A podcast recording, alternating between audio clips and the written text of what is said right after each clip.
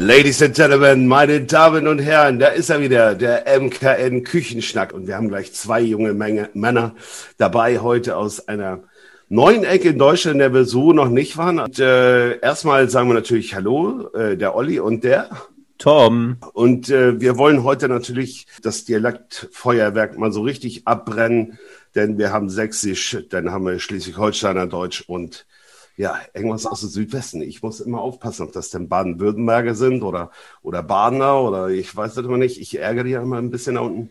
Ähm, aber auf jeden Fall haben wir heute aus der Gemeinschaftsverpflegung Leute am Start äh, aus dem Studentenwerk in Mannheim, Ulrich Opatz und Peter Dolan.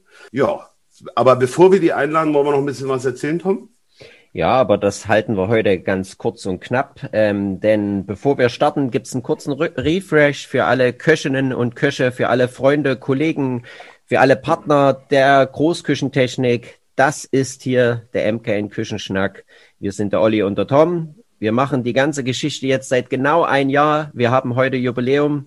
Vor einem Jahr ist die erste Folge online gegangen. Da freuen wir uns natürlich sehr, dass wir jetzt mit Folge 27 ein Jahr lang immer noch am Start sind. Wir machen den Podcast, weil wir es wollen, weil wir es dürfen und weil wir es lieben. Und wir machen es für alle Köchinnen und Köche, die kleinen Gastronomien oder wie heute die Leute, die auch aus der großen Gemeinschaftsverpflegung kommen. Wir wollen euch natürlich ein bisschen inspirieren. Wir wollen Anregungen geben. Wir werden besonders heute auch die eine oder andere lustige Anekdote zum Besten geben. Wir werden auch hin und wieder ähm, ja über Rezepte sprechen. Und heute passiert genau das, was wir uns immer gewünscht haben, denn wir kennen unsere beiden Gäste heute nicht persönlich, sondern die sind uns tatsächlich auf Empfehlung zugelaufen. Deshalb sage ich herzlich willkommen den Abteilungsleiter der Hochschulgastronomie in Mannheim, Uli Opatz. Servus, Uli. Hi, grüß dich. Und den äh, stellvertretenden Abteilungsleiter, jetzt kommt es nämlich, Trend- und Innovationsmanager, Veranstaltungsmanagement, Peter Dolan. Morgen allerseits, hallo. hallo. hey. Ganz entspannte Begrüßung hier. Ja, ich wollte meine, meine Moderatorenstimme auspacken. Bevor ich die erste Frage in die Runde gebe, Olli, eine Frage an dich. Ist es das, was du dir immer gewünscht hast? Ist heute dein Traum wahr geworden? Wolltest du schon immer mal einen Podcast mit drei Klatzen machen? ja, also ihr müsst wissen, ich kann die jetzt alle sehen hier vor mir und ich stelle eine Gegenfrage. Empfindet man äh, bei eurer Frisur so etwas wie Neid, wenn man mich sieht mit meinen vollen Haaren? Wenn ich deine Haare sehe, sehe ich Stress. Du musst schneiden, du musst gelen, ja, du musst waschen, ja, du brauchst ein extra Handtuch. Ich brauche das nicht, ja. Ich gehe nach dem Duschen einmal mit dem Handtuch drüber, da ist das in Ordnung. Ja, die Haare liegen bei mir immer, wie ich haben will. Also von daher perfekt. Also ich kann mich äh, mit Haaren gar nicht vorstellen. Glatze ist mein Ding. Und ich muss dazu sagen, bei mir ist das ein selbstgewähltes Glück. Und zwar hatte ich einfach keinen Bock, in der Corona-Zeit äh, hier wieder draußen rumzulaufen mit der Matte auf dem Kopf und äh, habe einfach gedacht, warum nicht? Wenn Dwayne The Rock Johnson das kann, dann kann ich das fünfmal. Sieht ja auch ein bisschen so aus, muss ich sagen. Ja, äh, zu, so. zur, zur Einstimmung heute ganz schnell drei kurze Fragen, drei kurze Antworten zum Warnwerden und zum ersten Kennenlernen. Das ist ja unser erstes Date hier heute. Die erste Frage an Uli. Was hast du gelernt? Also ich habe Metzger gelernt, ich habe Koch gelernt, ich habe meinen Metzgermeister gemacht und habe noch ein bisschen so ins Kaufmännische reingeschnuppert. Und dann war ich halt die ganze Zeit unterwegs. Peter, erste Frage an dich. Wo bist du geboren und wo kommst du her? Äh, ich bin geboren in Las Cruces, das ist in New Mexico in den USA. Aufgewachsen bin ich hier in der Kurpfalz, deswegen kann ich auch nicht so gut Hochdeutsch, aber ähm, das passt schon. Ich glaube, die meisten Leute verstehen mich. Äh, zweite Frage an Uli. Wie viel Essen verantwortest du täglich, wenn nicht Corona wäre? Also insgesamt haben wir in allen Einrichtungen also 6500 Essen. Peter, nächste Frage an dich. Was ja. hast du gelernt und nenne zwei Arbeitgeber, bei denen du vorher gearbeitet hast? Okay, ähm, ich äh, habe Diätassistent gelernt. Da war ich hier in Mannheim im Theresien-Krankenhaus Und äh, ich habe Koch gelernt und da war ich hier Küchenchef in einem schönen Restaurant, das Glück und Verstand heißt hier in Mannheim. Glück und Verstand. Olli. Ja, meine Weisheiten. Also, ähm, dritte Frage an Uli. Nenne zwei Arbeitgeber, bei denen du als Metzger oder Koch gearbeitet hast. Also als Metzger habe ich gearbeitet bei der Metzgerei Schürkamp in Osnabrück und als Koch habe ich gearbeitet in der alten Sonne in Ludwigsburg. Und Peter, die letzte Einstimmungsfrage für dich. Bitte. Was ist die wichtigste Social Media Plattform im Jahre 2021 für dich? Um, Instagram auf jeden Fall. Ja. Perfekt. Dann würde ich sagen, Olli. Bitte. Ladies Dann, first. dann geht nämlich mal die erste Frage in der Runde und wir freuen uns sehr, dass ihr euch heute die Zeit genommen habt. An dich, Olli. Ähm, wir werden auch immer den Namen nochmal explizit erwähnen, damit ihr dann als Zuhörer hört, mit wem wir jetzt gerade reden. Also die Frage geht jetzt an Uli. Das ist der Leiter der Studentenwerke Mannheim. Ähm, Uli, stell uns mal ähm, die Gastronomie im Studentenwerk Mannheim so kurz wie möglich vor. Ja, also die besteht aus äh, vier Mensen, die wir äh, betreiben. Das ist einmal die Mensa am Schloss, an der Hochschule, in der DRBW und noch eine kleine Mensaria im Schloss. Dann haben wir noch einige Cafeterien, insgesamt acht Stück und wir kommen auf zwölf Einrichtungen. Wie wie viele Mitarbeiter sind da beschäftigt? Wir haben 190 Mitarbeiter. Also du verantwortest 190 Mitarbeiter, Köchinnen, Köche, Spülpersonal, Ausgabepersonal oder was also ist da wir alles? haben, also sag ich mal, nur Köche, Köche, das sind ein bisschen Köche und Köchinnen, das sind ein bisschen weniger natürlich. Wir haben natürlich noch Verwaltung und so weiter und so fort, Lager etc. pp, Fuhrpark, ne, da kommt dann noch einiges mit dazu, ja. Und äh, also reine Köche, Köchinnen haben wir hier am Start, ich denke mal, wenn ich alles durchzähle, so 75. Das ist aber auch eine Masse. Wie muss man sich das geografisch vorstellen? Wie, wie weit sind die Mensen auseinander? Also wir sind hier eigentlich relativ zentral. Mannheim ist ja recht groß. Ja, es sind verschiedene Standorte in verschiedenen äh, Stadtteilen, äh, da wo die äh, Einrichtungen dann dementsprechend an den Hochschulen oder an den Berufsakademien und an den Universitäten dann gebaut worden sind. Äh, wir haben noch eine Dependance in Heidelberg-Eppelheim. Die gehört aber auch zur dualen Hochschule Mannheim. Und wie weit ist das weg, circa? Zehn Ja. Kilometer. Zehn Kilometer. Zehn Kilometer. Okay. Ähm, Olli, sind wir kurz eingeschlafen? Ja? Nein, nein, nein, ich habe Kaffee, Kaffee ist Ich leer. hab's Kaffee ist gesehen. leer. Ich habe es gesehen. Waren, ich hab technische Herausforderungen hier. Gott im Himmel. Tom, das tut mir jetzt leid. Jetzt geht auch noch Uschi los hier. Mein Staubsaugerroboter fährt gerade los. Der geht immer um 9 Uhr, fängt er an zu arbeiten. warte, warte, das geht jetzt gar nicht. Uschi, bleib mal ruhig hier. Mann. Äh, tut mir leid. So. Peter, warum leistet Ja. sich ein Studentenwerk einen Trend- und Innovationsmanager, der dann auch noch Koch ist? Genau deswegen wahrscheinlich, ja. Und zwar, ähm, wir sind ja hier direkt an den jungen Leuten, die die Trends setten und die Trends leben. Und äh, da hat die Geschäftsführung äh, zusammen mit dem Herr Opatz halt gemerkt, okay, da gibt es so ein paar Bereiche, wo man ein bisschen hinterherhinkt, beziehungsweise wo man ähm, einfach noch großen Verbesserungsbedarf Bedarf sieht. Und ähm, warum holen wir uns da nicht jemanden rein, der auch den Blick von außen hat, der vielleicht nicht, äh, sagen wir mal, betriebsblind ist, vielleicht auch gar nicht aus dem öffentlichen Dienst kommt und äh, vielleicht einfach sieht, wie läuft es da draußen, so äh, nicht nur am Zeitgeist, sondern auch ähm, halt, äh, da ich in der Abendgastronomie gearbeitet habe, ich habe immer direktes Feedback von den Leuten gekriegt, gar nicht nur über die Social Media, sondern einfach die Leute sind zu mir vor, ich hatte eine offene Küche dort, die sind vorgekommen, haben gesagt, so pass mal auf, voll geil oder na, also das und das würde ich mir anders vorstellen. Ähm, richtig beschwert hat sich niemand, muss ich ganz ehrlich sagen. Aber genau deswegen haben sie gedacht, warum holen wir da uns nicht so einen rein wie den Dolan? Genau. Das heißt, du hast gar nicht in den Studentenwerken gearbeitet, sondern du bist extern dazugekommen. Nein, also ich habe mich auf eine äh, äh, Stelle beworben, äh, weil ich so ein bisschen aus der Abendgastronomie raus wollte. Und äh, also ich bin Familienvater, da sind die Arbeitszeiten natürlich äh, dementsprechend ungeeignet. Und äh, dann dachte ich, ja, in der Gemeinschaftsverpflegung, da gibt es bestimmt Bedarf äh, für, für äh, Erneuerung. Ich habe auch vorher ein bisschen konzeptionell gearbeitet in anderen Restaurants, so äh, Rach der Restauranttester in echt und in cool sozusagen.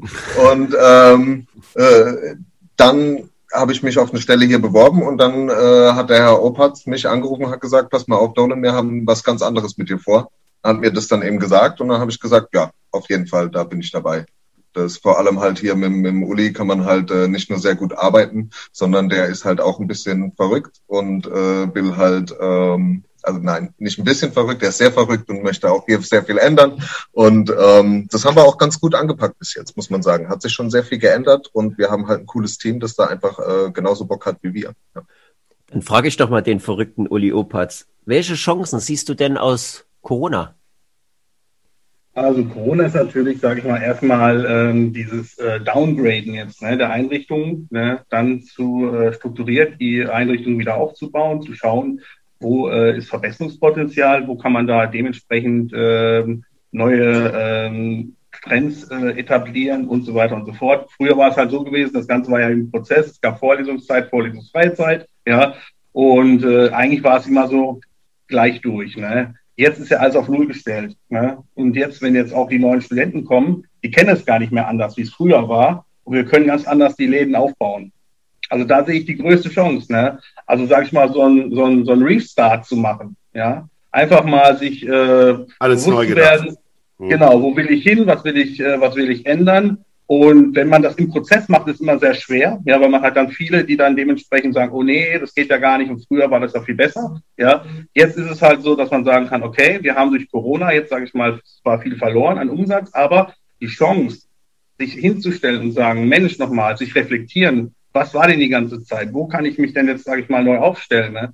Wie kann ich die Leute auch in dementsprechend schulen? Weil jetzt ist die Zeit auch dafür da. Ne? Ich kann die Mitarbeiter ganz anders äh, einsetzen, ja. Und äh, da sehe ich eigentlich die größte Chance, ja, sich einfach mal wieder ähm, neu aufzustellen. Das äh, hört sich sehr gut an. Peter, äh, dazu passt auch Marketing. Äh, wie kommuniziert ihr mit den Studenten und wie bindet ihr zum Beispiel deren Speisenwünsche oder Trends äh, in die Speiseplangestaltung ein? Ja, also äh, eine der ersten Sachen, die wir hier gemacht haben im Studierendenberg, ähm, abteilungsübergreifend, ähm, das heißt BAföG, Wohnen, ähm, die Technikabteilung. Ähm, wir haben eine Social Media Arbeits AG gegründet und haben einfach äh, darüber eben einfach erstmal geredet, wie kommunizieren wir eigentlich im Moment mit den äh, Studierenden. Und dann haben wir eben gemerkt, dass Instagram komplett brach liegt ähm, und äh, Facebook gar nicht wirklich bedient wird im Moment, beziehungsweise einfach sporadisch und einfach, dass man halt da ist und präsent zeigt. Und äh, daraus haben wir jetzt was ziemlich Cooles gemacht. Wir haben Redaktionspläne, äh, die, die, die, die äh, über ein halbes Jahr äh, und, und in einem sieben Wochen Zyklus äh, bespeist werden. Das passiert alles automatisch. Wir können spontane Aktionen über Stories reinbringen äh, und so weiter und so fort. Das ist so, wie wir jetzt im Moment äh, kommunizieren mit den äh, Studierenden. Und ähm, über die Social Media kannst du natürlich Umfragen starten. Ähm, du kriegst auch Feedback äh, direkt drauf, ob du es willst oder nicht. Ähm, aber das ist gutes Feedback, mit dem wir arbeiten können. Und äh, was ich gemacht habe, ist mich tatsächlich einfach mal in den Speisesaal begeben, als es noch ging, und habe mich zu Leuten an den Tisch gesetzt und habe gesagt, ähm, ihr habt es jetzt das und das Menü ge euch gegönnt. Ähm, und wie war's? Seid ihr satt geworden? War, war alles lecker? Ähm, habt ihr sowas schon mal vorher bekommen? Und so weiter und so fort. Und da habe ich eben das Feedback direkt dann auch mir geholt. Ne? Weil, wie gesagt, ich bin auch als Koch immer gerne zu den Gästen rausgegangen und habe eigentlich gesagt, na Leute, wie war's denn? Eigentlich, eigentlich die beste Art und Weise, sowas herauszufinden. Ja, ganz genau. Ja. Eben. Und äh, das ist, wie, wie, wie, wie wir das einfach versuchen zu integrieren. Und natürlich guckt man sich einfach in, nach Trends um, äh, was, was läuft in der, in, der, in der Gastronomie generell da draußen, was macht die Streetfood-Szene, was passiert in Asien und in Südamerika eigentlich mhm. gerade so. Und äh, da versucht man einfach sich Inspiration zu holen. Und es ist, ist ganz cool, weil, weil die äh, Köche halt natürlich hier voll Bock drauf haben und sagen, ja, natürlich was, wir dürfen was testkochen und dann dürfen wir es auch noch essen und dann dürfen wir offen Kritik raus, äh, raushauen. Super. Ja, spitze. Uli, Frage an dich. Ähm, das Thema Bio, Könnt ihr das umsetzen oder habt ihr einen gewissen Bioanteil, den ihr euch selber auferlegt? Und vielleicht daran angegliedert noch ähm, das Thema regionale Produkte. Könnt ihr darauf Rücksicht nehmen? Könnt ihr regional einkaufen?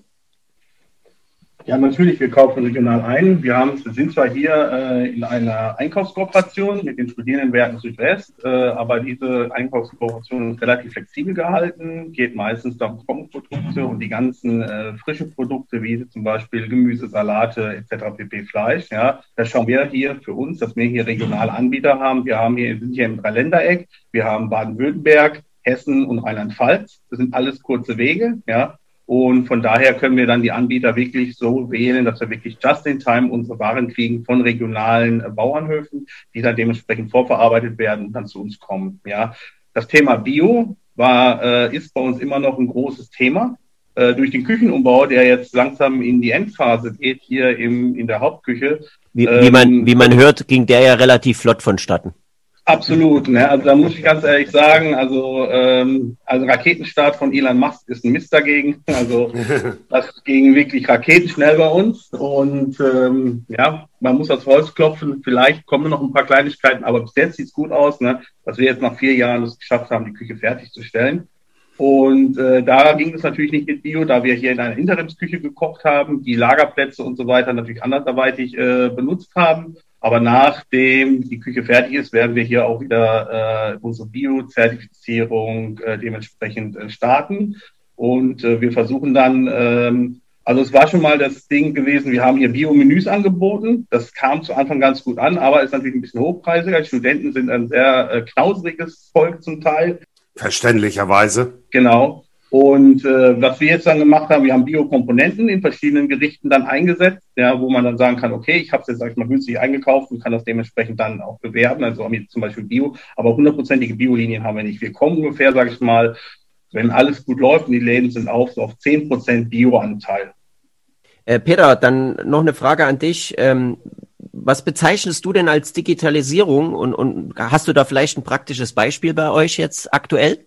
Ja, was bezeichne ich als Digitalisierung? Eben, ja, ganz klassisch, so wie es halt ist. Also ein Prozess, der vorher nicht digital war, jetzt eben auch einfach so zu machen. Und zwar, ähm, gutes Beispiel ist, ich habe hier auch das hausinterne Catering am Start und ähm, da war früher, dass man telefoniert hat mit den Leuten und äh, dann hat man sich einen Zettel geschrieben und äh, dann hat man das irgendwie auf eine Disposition dann übertragen und dann wurde das irgendwie gemacht.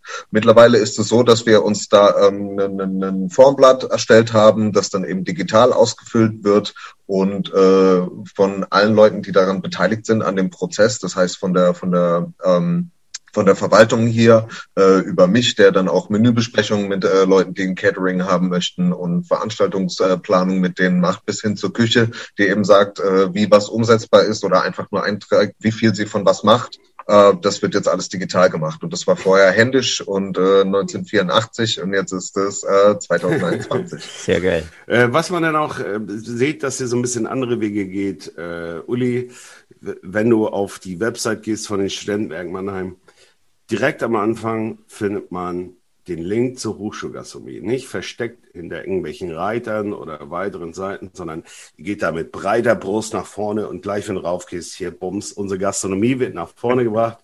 Richtig, richtig toll aus. Äh, wie, wie, kam das? Wie sie das, die Geschäftsführung? War das so gewollt? War das eure Idee? Also wir haben ja hier äh, im Studierendenwerk auch die äh, KUS, das ist die Kommunikation und Studierendenservice und unsere stellvertretende Geschäftsführerin die Frau Brandenburger, die war schon sehr weit da aufgestellt und äh, wir haben uns dann einfach überlegt, ähm, wir haben nichts zu verstecken, wir können eigentlich dementsprechend äh, auch klar kommunizieren. Warum stellen wir nicht die Hochschulgastronomie mal vorne an? Ja, Bereiche wie Wohnen, BAföG und so weiter und so fort sind natürlich auch ganz klar Fixpunkte oder die PBS hier, psychologische Beratung. Aber die Hochschulgastronomie ist, sage ich mal, der Fixpunkt. Ja, und darauf haben wir uns auch geeinigt. Ja, und da, wo äh, die Leute essen gehen, wo sie sich aufhalten, da wird kommuniziert und dann dementsprechend äh, ist das der größte Punkt, wo ich dann auch dementsprechend unsere Klientel äh, bedienen kann, ja, vom Studierendenwerk. Darum ist die Hochschulgastronomie äh, ein bisschen supported und ein bisschen mehr supported. Und ähm, ja, daran arbeiten wir natürlich jetzt die ganze Zeit, dass das Ganze auch noch weitergeht. Peter, die Frage geht an dich in der äh, Mensa Waggon. Ja, spreche ich das richtig aus? It's the Mensa Wagon. okay, it's the Mensa Wagon. Yeah. Okay, okay, okay. Wir, wir Amerikaner sollten das wissen. Ich stelle die Frage noch einmal. In der Mensa Wagon findet man Gerichte wie äh, koreanisches Bibimbap mit Barbecue-Rind, gedämpfter Reis, Limetten, Zucchini oder die nigerianische Nana Balls Erdnussdip mit Blattpetersilie. Ähm, ja.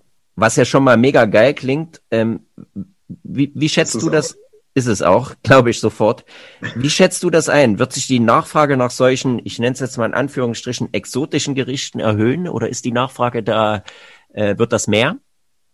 Ähm, ja, das denke ich schon, weil wir jetzt haben uns da eigentlich auch gar nicht großartig was aus den Fingern gesogen und haben hier Asia Fantasia mit Red Snapper gemacht, sondern wir haben äh, Gerichte, die es tatsächlich gibt, international einfach geguckt. Bibimbap ist ein Gericht, das man in, in, in, in Südkorea überall äh, bekommt. Das bedeutet eigentlich alles verrühren und alles vermischen. Das ist ein Reisgericht. Ne?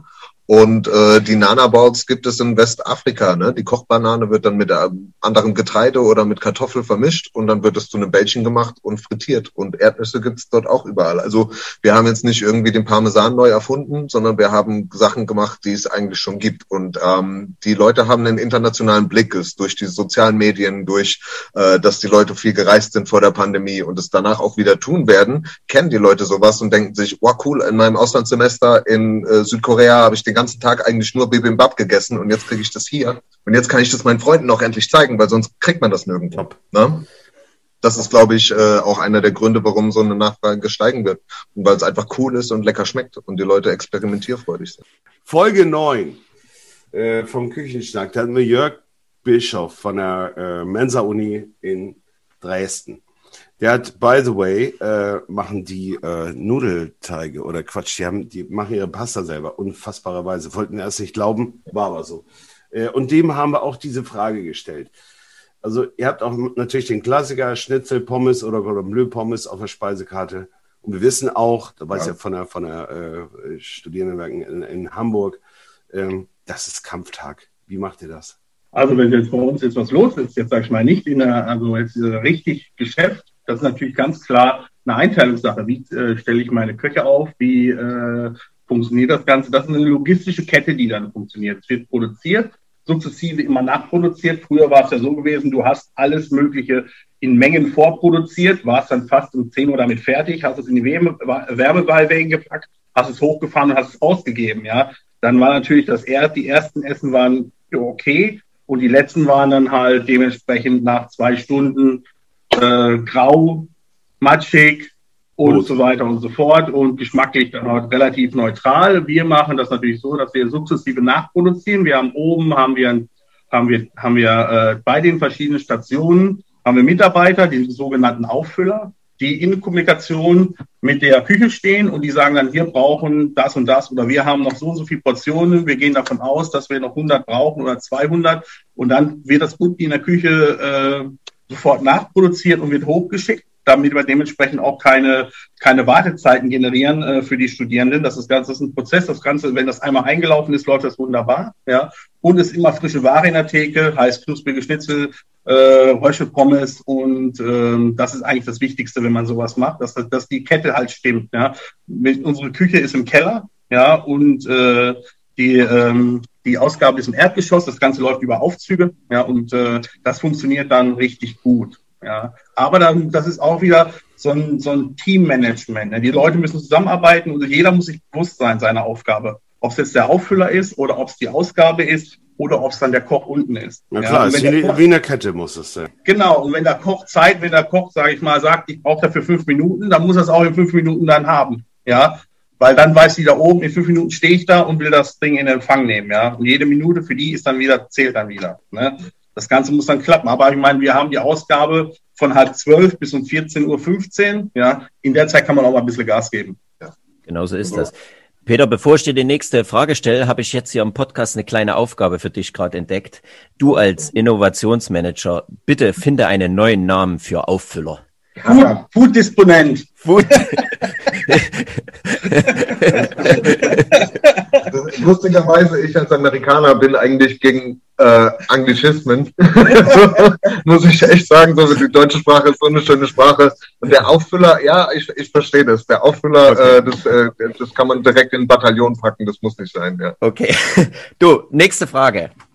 Was plant ihr mit dem Cooking Channel? Was ist das? Was ist da in der Pipeline? Kannst du das schon verraten oder kannst du dazu was sagen? It's real, it's gonna happen, so, ja. Also es ist, ähm, wir wollen, den, ich darf das. Ne? Ich darf auch New York so aussprechen, wie es heißt. ähm, also. Wieso, wieso, wieso gibt's da Unterschiede? Ja, New York. Ne? oder London. ne? Deswegen, das heißt London und New York, fertig. Ja. Das ist einfach so. Ne?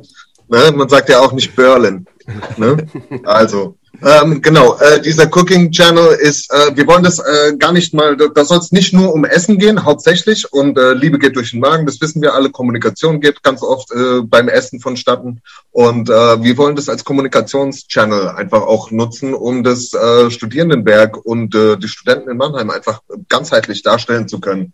Und immer wieder Plattformen zu finden, um verschiedene Themen anzusprechen. Ähm, bei einem Grillen mit den Hausmeistern im Sommer kann man auch die verschiedenen Wohnungen Wohnheime, die wir hier haben, äh, vorstellen. Und ähm, natürlich wollen wir einfach auch äh, zeigen, dass ähm, auch wenn es eine andere Hochschule ist, eine Universität oder eine, eine DHS bei uns oder die DHBW, ist trotzdem äh, ist es alles die Studierendenwerksfamily und wir arbeiten zusammen und wir sind ein, ein Organismus und das kann man darüber, glaube ich, ganz gut darstellen. Und wir wollen natürlich auch mit den Studenten, die jetzt im Moment gar nicht so viel hier sein können, wie sie das gerne eigentlich wollen würden, ähm, natürlich auch kommunizieren können und dass wir für sie da sind. Cool. Und äh, genau, das ist so der, der sehr Hintergrund. Gut, ja, das, das bringt natürlich so äh, diese, diese ganze Innovation, die kommen jetzt ja auch in dieser schwierigen Phase. Das merkt man ja an ganz, ganz vielen Fronten, dass da der Ideenreichtum gerade bei uns äh, in unserer Branche so unfassbar groß ist. Also, ähm, das ist ja der MK Küchenschnack. Wir fragen jetzt nicht nach einzelnen Geräten oder so, aber wir wissen natürlich, dass ihr den Flexi-Chef habt. Und für alle Studenten jetzt auch zu hören, müsst ihr euch vorstellen, das ist ein multifunktionelles Gargerät, da kann man braten, kochen, frittieren und Highspeed garen. Und äh, Uli, was bringst du persönlich außer Tom und mich mit MKN in Verbindung?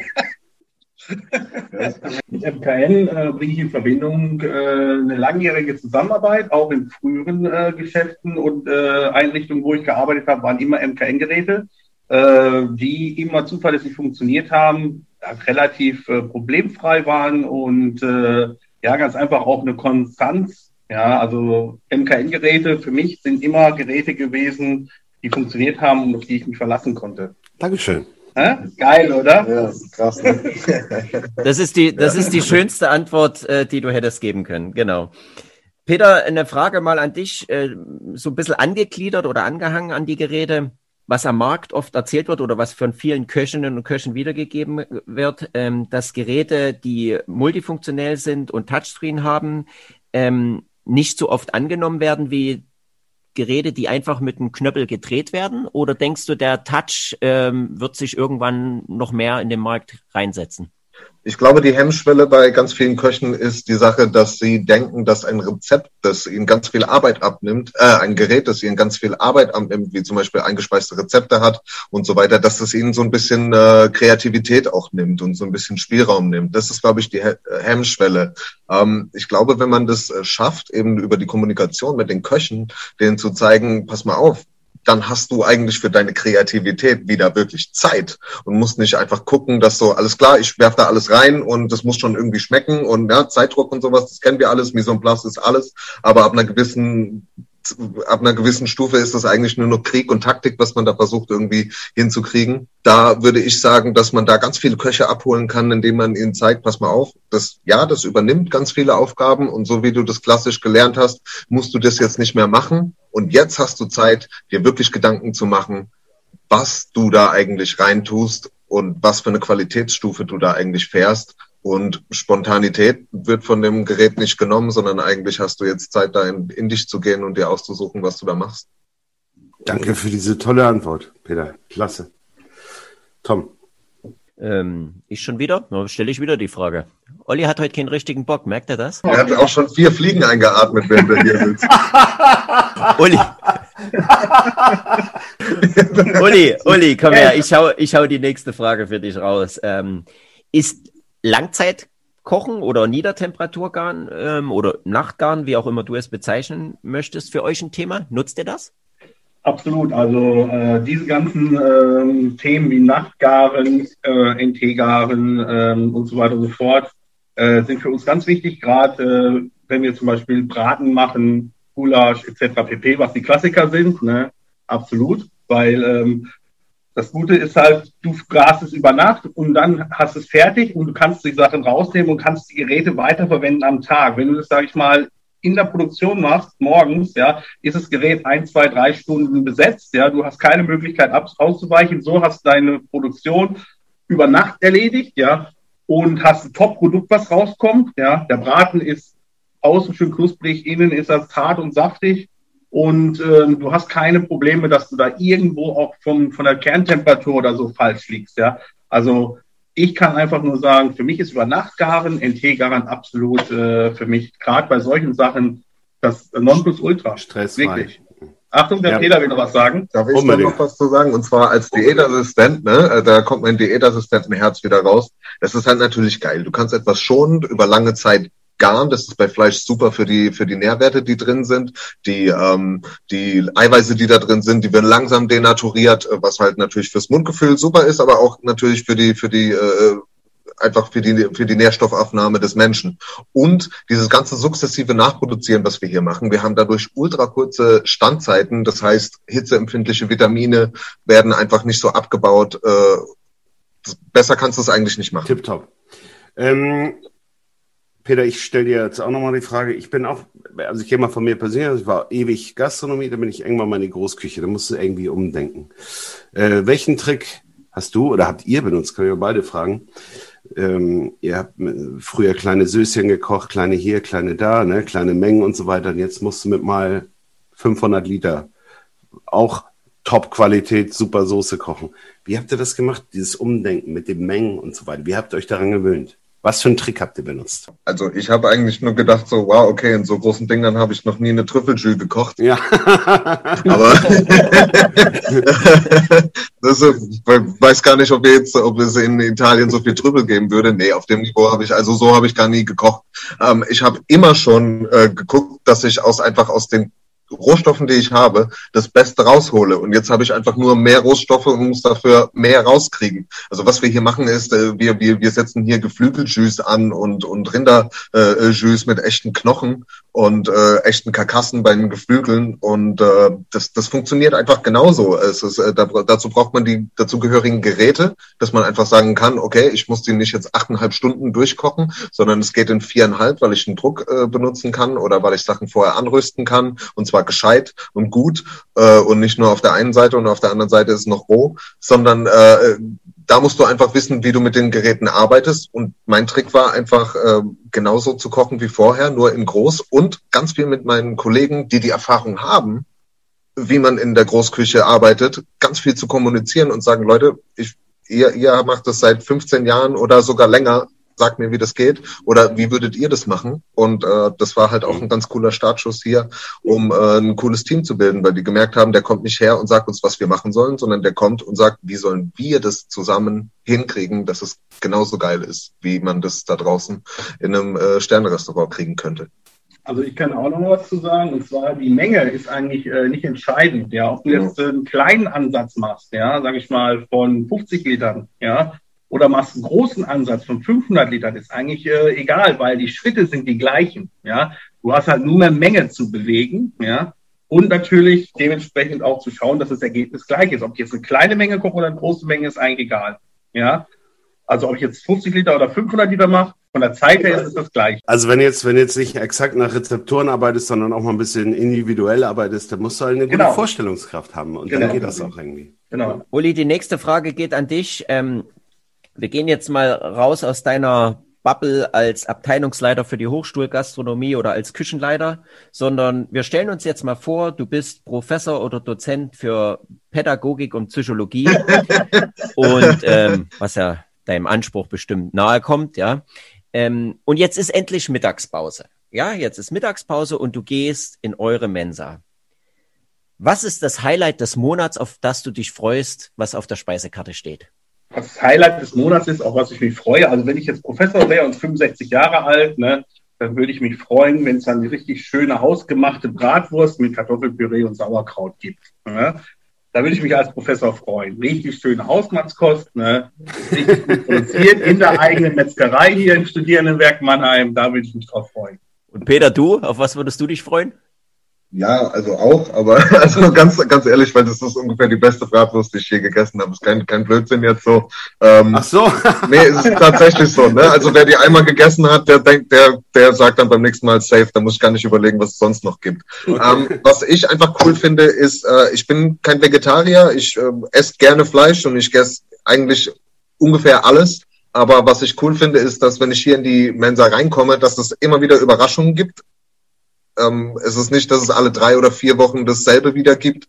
Und ähm, wenn ich hier reinkomme, dann kann ich gucken, was es so an vegetarischem Essen gibt. Und das ist nicht irgendwie, ich werde damit nicht abgespeist. Hier hast du äh, Gemüse mit noch mehr Gemüse und noch ein bisschen Gemüse und einer Stärkebeilage, sondern ähm, das ist ein richtiges, echtes Gericht mit drei Komponenten. Da haben sich Köche äh, Gedanken darüber gemacht, was passt da eigentlich zusammen. Äh, da sind frische Kräuter drauf, da sind konfierte Tomaten dabei und so weiter und so fort. Das ist einfach ein geiles Gericht und ich werde da nicht abgespeist, sondern kriegt es zum gleichen Preis wie das Fleischgericht und äh, ist cool und lecker. Peter, ich bleibe jetzt bei dir, auch wenn du die meiste Zeit in Deutschland gelebt hast und dein Dialekt jetzt, der klingt jetzt da nicht unbedingt nach New Mexico oder so äh, sondern eher hier, was hast du gesagt, Rheinpfalz oder? Ja, Kurpfalz, das ist ganz wichtig. Wir sind, ah, der Kurpfalz, entschuldige. Wir sind, Ke wir sind Kepadenser, wir, ja. Äh, ja, und vor allem ja. Güteberger, wir sind Kurpfälzer. Fertig. Der, der Jäger aus Kurpfalz, la la la la la la, das darf ich nicht.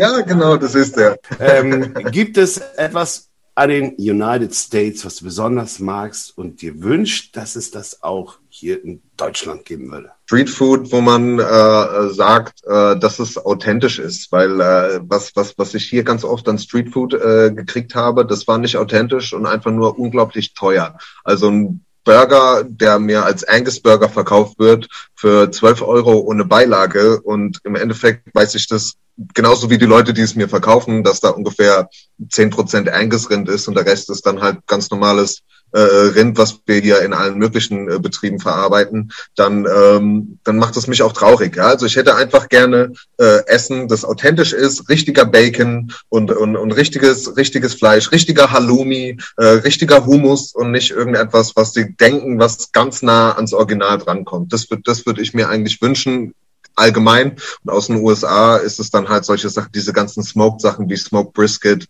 und äh, mhm. diese ganzen Langzeit äh, gegarten Sachen auf dem Smoker. Da sind ganz viele Leute hier, die das ganz gut drauf haben. Aber ich habe die Erfahrung gemacht, noch nicht wirklich äh, gastronomietauglich, sondern im privaten Bereich genial, Gastronomie mir immer zu trocken. Die haben das noch nicht raus, wie man das aller Menü rausbringt. Es ist, äh, wir nehmen diesen Podcast um 9.31 Uhr auf und verdammt nochmal, ich habe jetzt Hunger. Ja. so schön ja, erklärt. Wir haben so lange auch kein Brisket gegessen. Ich meine, das kann man ja nur ja, so, wenn man, ja. wenn man irgendwo im Restaurant sitzt oder so. Das kannst du ja dir schlecht liefern lassen. Gibt's ja auch nicht. da sind sie wieder. Eure Lieblingskategorien. Ladies and Gentlemen, mit Uli und Peter. Fünf Fragen, fünf Antworten. Let's get ready to rumble. Frage 1. Uli, neben dem Job mein größtes Hobby ist? Äh, Motorradfahren. Peter, Fast Food, vegetarische Frühlingsrolle oder American Burger mit Jack Cheese? Auf jeden Fall American Burger mit Jack Cheese. Kannst du bitte nochmal Jack Cheese sagen? Jack Cheese. Oh, ja, das, like ist, das, hört sich, das, werden, das, so werden wir das nie können. Nie. Es ist nicht schlimm. Man kann nicht alles können. Uli, du dürftest nochmal komplett neu anfangen. Würdest du nochmal Koch lernen? Ja, auf jeden Fall. Warum? Weil äh, gerade die Kochlehre und die Zeit als Koch war mit Abstand eine der geilsten Zeiten in der Gastronomie. Ja, wenn du im Team arbeitest dort, du hast natürlich auch, früher war es so gewesen, du hast äh, dort in Personalhäusern gewohnt, es war so eine Union, die sich da gebildet hat, ja, und äh, jeder hatte die gleichen äh, Sachen gehabt, ja, auch die gleichen Probleme und man hat sich da halt wirklich super gut gefunden. Ne? Auch ja, das war geil, Zeit, das war geil, absolut. Ja, es das war geil. alle in einem Boot, ne? ja, geil. und es gab kein Handy, es gab kein Twitter, es gab kein Nix, ja, das blieb dann dort, wo es war und es ja. haben nur die Leute mitgekriegt, die da waren. Ja. Was genau meinst du denn jetzt eigentlich? Kannst du dir gut vorstellen, denke ich. Ja, ja. Wir haben es alle. Diese Antwort auf diese Frage finden Sie in einem separaten Podcast. Der rote Küchenschnack oder was? Okay, ähm, Peter, diese Sprache liebe ich mehr, Englisch oder Deutsch? Ah, das ist jetzt aber eine schwere Frage. Also eigentlich äh, Deutsch, muss ich ganz ehrlich sagen. Also wenn es um, um Liebe geht, die deutsche Sprache ist die Sprache äh, der, der, der Romantik, Schiller, Goethe und so weiter und so fort. Da muss man halt sagen, es ist Wahnsinn. Ja, äh, und dann wiederum ist, äh, ich bin zweisprachig aufgewachsen und die waren immer für mich gleichwertig. Ähm, mehr anfangen kann ich mit der deutschen Sprache, weil sie einfach so viele Möglichkeiten bringt durch ihr eigenes Wesen. Wow. Uli, Frage Nummer drei an dich. Diese Sache bringt mich in Bezug auf die Studentenverpflegung immer wieder zu einem erhöhten Puls. Ähm. oh. Was ist jetzt denn? haben, wir, haben wir einen bunten Punkt gekriegt? das, ist auch, das ist eine leichte Paniklache auch schon. das sieht man sogar. Ja, was bringt mich zum erhöhten Puls? Ach Gott, das sind so viele Sachen. Eigentlich, also was zum Puls, sondern am meisten an den Kopf fassen, so könnte man es eher äh, nennen, ist es, wenn, ähm, also Kritik, konstruktive Kritik äh, äh ist immer gewünscht auch, äh, muss man halt auch mal mit sich selbst hart ins Gericht gehen, aber äh, wenn Leute wenn jetzt, sagen wir mal, ein BWL-Student uns erklärt, wie wir eigentlich hier den ganzen Laden zu schmeißen hätten, das ist, den würden wir gerne einladen und ihm einfach nur ein Praktikum von einer Woche, wir würden ihn wie einen Menschen auch behandeln, äh, äh, total unvoreingenommen, aber vielleicht würde er dann einfach verstehen, was hier eigentlich passiert und dann würde er vielleicht auch nochmal überlegen, was er da geschrieben hat. Ja, und was halt noch immer so ein Thema ist, natürlich, äh, wir sind natürlich im Preis gebunden, wir haben hier natürlich unser äh, Studierendenmenüs, ne, man muss überlegen, die gehen für drei Euro raus und dann sagt da noch einer zu dir, das ist zu teuer für die Qualität, die er kriegt. Ne?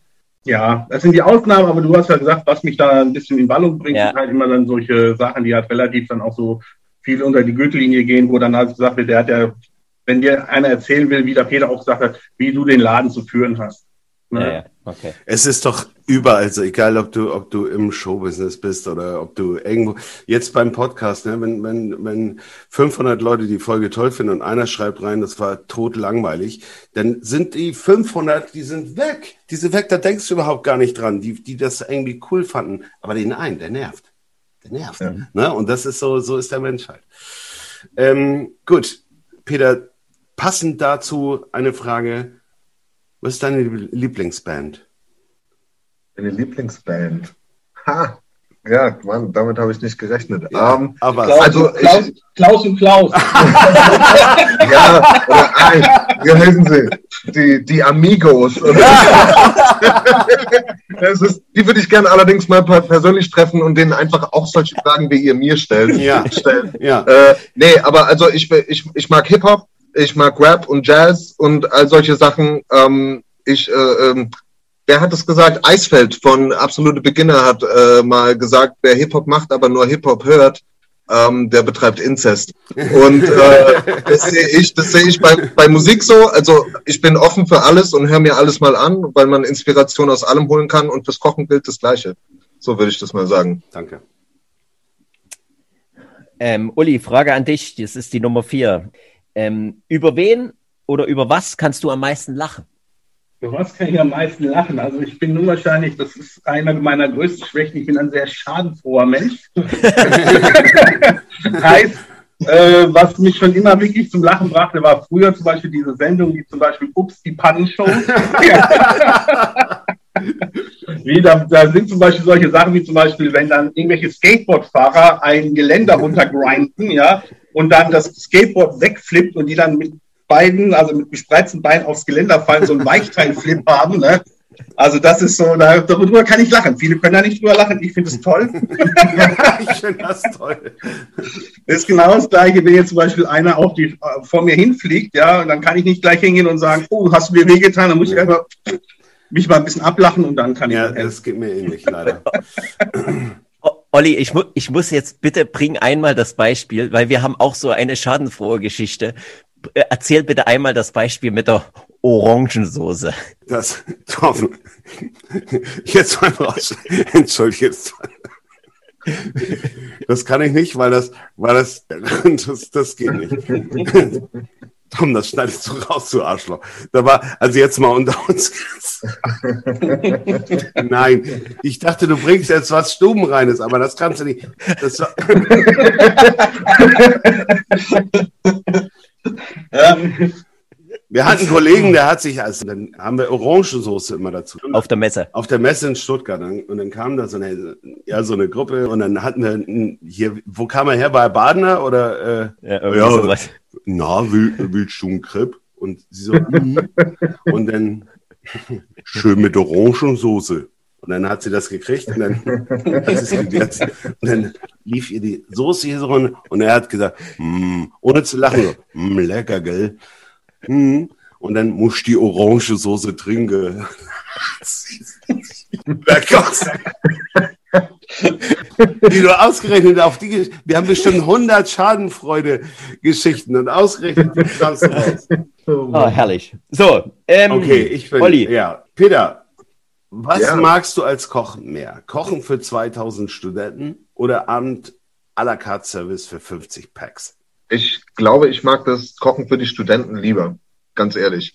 Ähm, äh, da, du machst ja eigentlich das Gleiche, aber du hast viel mehr Leute zufriedengestellt, weil es sind trotzdem immer nur die zwei oder drei, die unzufrieden sind, auch bei 2000 Studenten. So ist es bei 50 Personen, das ist eine höhere, höhere Prozentanzahl, so hast du im Endeffekt also ein bisschen mehr gefehlt als bei den zwei, drei, bei 2000 Studenten. Aber am aller, allerliebsten mag ich es eigentlich so für Familie und Freunde zu kochen, was jetzt halt in letzter Zeit sehr zu kurz gekommen ist, Mhm. was mir am meisten zu schaffen macht an Mhm. dieser ganzen Pandemie-Geschichte ist, ähm, dass, dass die Spielplätze zu hatten und ich mit meiner Tochter nicht so rausgehen konnte und dass ich meine Family und Freunde nicht bei mir haben konnte und äh, schönes Fläschchen Wein, lecker essen oder und, und, und natürlich Nachtisch halt, den stelle ich immer mitten auf den Tisch und äh, zehn Löffel dazu.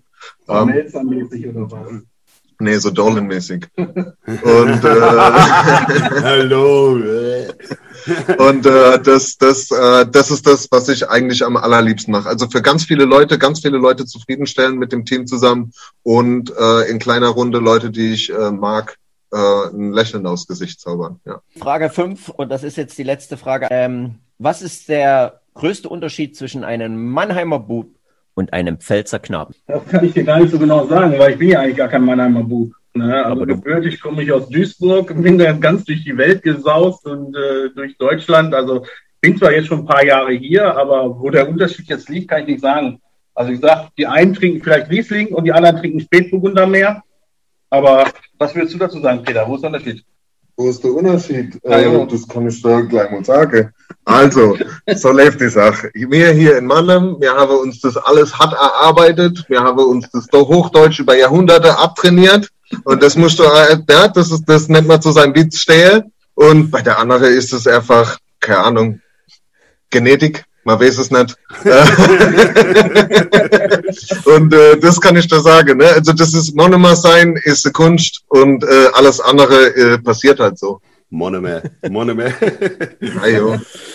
Okay, Peter, ähm, keiner kann diese Frage oder wenige können diese Frage so gut beantworten wie du. Was ist der größte Unterschied zwischen Menschen aus der USA, aus den USA und Mhm. den Deutschen?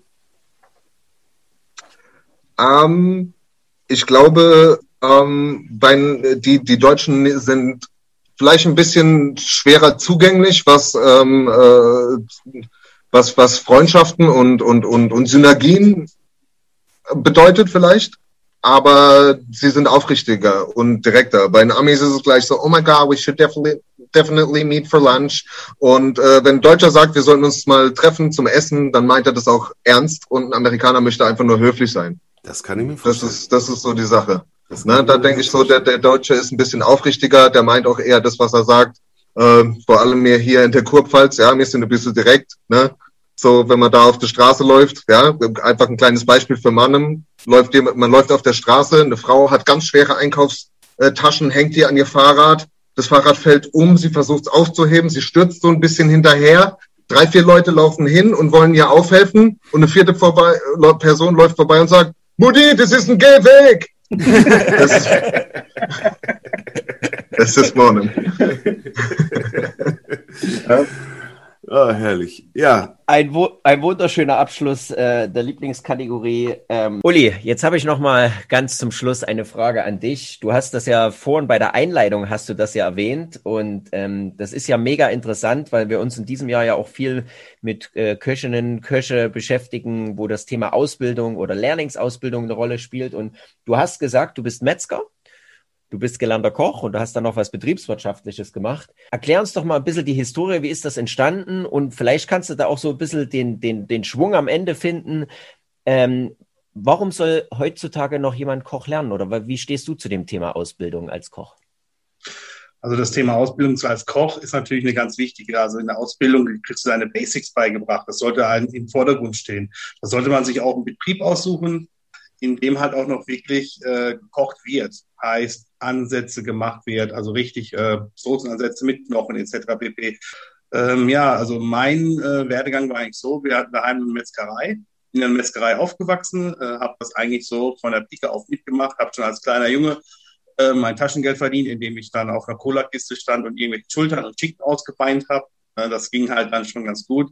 Da war halt der Schritt, eine Metzgerlehre zu machen, äh, eigentlich der logische, ja, weil damals äh, konnte ich mich noch nicht so richtig entscheiden, was ich machen sollte. Dann mhm. habe ich Metzgerlehre gemacht.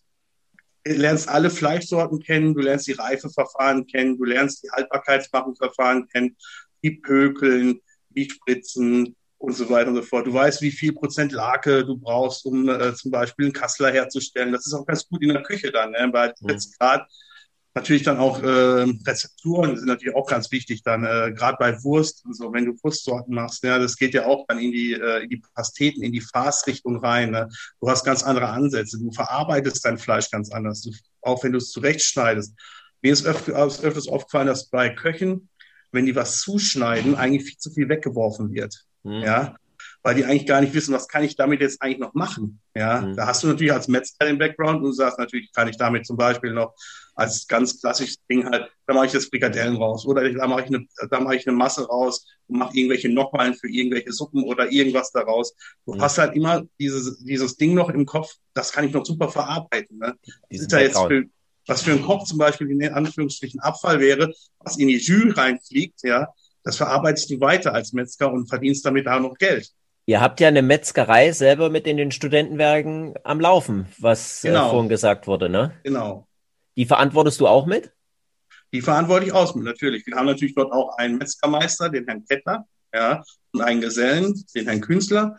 Und äh, ich als äh, meine Ausbildung als Metzgermeister habe natürlich da auch noch äh, gute, meine, kann ich da meine Ideen mit einbringen und wir arbeiten da im Team zusammen. Ja, also wir machen von, also wir stellen eigentlich unsere ganzen Wurstwaren komplett selber her. Also vom Würstchen über Bratwurst, über Frikadellen, über Burger Patties, natürlich dann auch über Kassler. Äh, wir schneiden unser Fleisch selber zu, wir beinen aus, ja. Äh, wir machen eigene Schinken, wir machen eigene Rohwurst. Also wir können alles hier komplett produzieren, so wie wir es wollen. Und wir wissen ganz genau, was drin ist. Heißt, wenn da äh, keine Spuren von XYZ drin sind, sind auch keine drin, weil wir es ja selber gemacht haben. Mhm. Ja. Bildet ihr in eurer Küche auch Lehrlinge aus, Metzger und Köche oder? Also, also im Rahmen vom Förderband äh, bilden wir zurzeit Beiköche aus, sind aber dabei schon mit der IHK, ähm, dass wir auch richtige Köche ausbilden hier. Hm. Ja. Und ähm, äh, Metzgerei haben wir jetzt noch keine Lehrlinge. Die Ausbildung äh, ist, wird im Allgemeinen ja als äh, sehr schwer und äh, ist natürlich auch, der Metzgerberuf hat halt auch keine Lobby. Ja, mhm. also es ist halt, ja, obwohl als Metzger musst du unwahrscheinlich gut rechnen können. Mhm. Äh, du musst äh, auch von chemischen und biologischen Prozessen eine Ahnung haben und da auch Interesse haben, ja. Mhm. Und äh, also dieser Beruf wird eigentlich total jetzt äh, in der Medienwelt verteufelt, ist aber eigentlich ein toller Beruf. Zum Beispiel, es gibt ja auch viele äh, Betriebe, die, sage ich mal, ihre eigenen Rezepturen haben, die dann beim Metzger produzieren gelassen haben und die jetzt, sage ich mal, äh, ganz schön jetzt äh, auf den Schlips getreten sind, weil halt die Metzger dann einfach zumachen oder halt auch keinen Nachwuchs haben, der dann dementsprechend äh, das Geschäft weiterführt. Mhm. Ne? Dass die Alten gehen in Rente und der Metzger, die Metzgerei ist geschlossen. Und das ist sehr, sehr schade. Weil die Synergie Metzger, Koch, Koch, Metzger, ja, das funktioniert eigentlich einwandfrei. Ne? Mhm. Das ist so, wo ich sagen muss, wenn, wenn die zwei Sparten zusammenarbeiten, da kommt eigentlich immer nur Gutes raus. Hm, hm, genau. Deshalb klare Ansage, klarer Aufruf an unsere Zuhörerinnen und Zuhörer der jüngeren, der jüngeren Gilde. Hört auf die Worte, hört auf die letzten Küchenschnacks. Äh, die Zukunft ist definitiv gastronomisch und ich glaube, das kann der Uli genauso unterstreichen, oder? Das kann ich genauso unterstreichen. Und äh, gerade jetzt die Gastronomie äh, nach der Lockdown- und Pandemiephase wird wieder aufblühen. Ja, und äh, da wird es Arbeit geben ohne Ende und es ist auch eine Arbeit, die Spaß macht. Ja, das ist einfach, du, du hast was am Tag geschafft, ja, du sitzt nicht den ganzen Tag im Büro, ja, und du weißt, dass du eigentlich dementsprechend einen geilen Job hast. Schöne Aussage. Und auch ein wunderschöner Abschluss des heutigen Podcasts. Ähm, Olli, was gibt es zu sagen an die Studentenwerke in Mannheim? Ja, es gibt zu sagen, dass es äh, richtig Spaß gemacht hat mit euch. Ne? Aufrichtig, vielen Dank. Ihr seid super Typen. Man merkt da, man merkt da den Geist, der, der da bei euch vorherrscht. Also der kommt bei euch rüber.